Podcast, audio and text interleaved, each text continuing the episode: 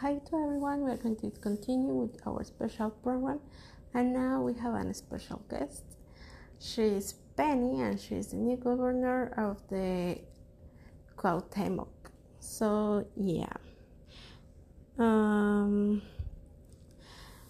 so she's going to talk us about uh, little issues that we have in the security, the main crimes, and then we can find there how can we focus to eradicate these problems.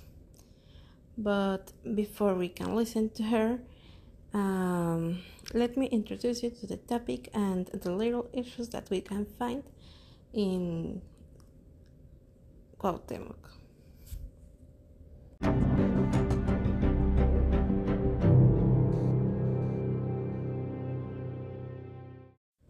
So, well, as you know, insecurity is the main concern of the majority of the inhabitants of the Cuauhtemoc mayor's office. Since 68.3% of people over 18 years of age feel insecure in their demarcation. So, according to the data from the third quarter of this year, presented by the National Urban Public Security Survey, carried by INEGI, the place where the highest levels of insecurity are perceived uh, is since 76.3% of the population does not feel safe when they are using this service. And also when using public transportation within the mayor's office crime rate in the demarcation inscribed 26.4 between January and March 2022. In January, 2,446 crimes were reported in Cuauhtemoc. And also in February, the figure uh, rose to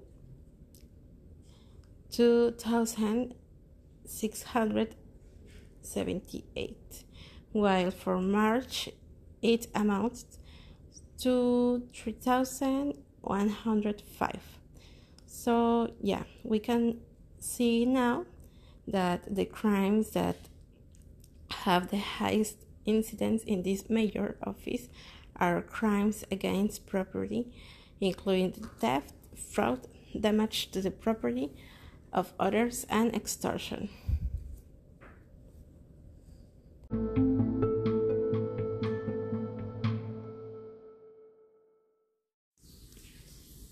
Yeah, but now between January and February, passenger robberies aboard the metro increased.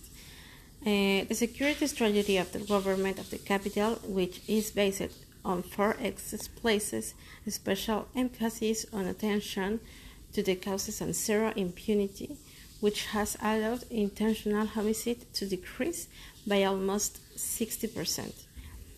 Now, vehicle theft with um, violence in 69.4% and vehicle theft without violence in 53.3%. Now, between December 2018 and September 2022, within the first axis called Alcaldía Segura, uh, with various essential points that we have to be well the points have to be considered to develop. And now the first of them is the one that refers to safe spaces and crime prevention. In this matter the priority is to prevent criminal incidents through the creation expansion and improvement of public space thus promoting safe movement and appropriation of space by citizens.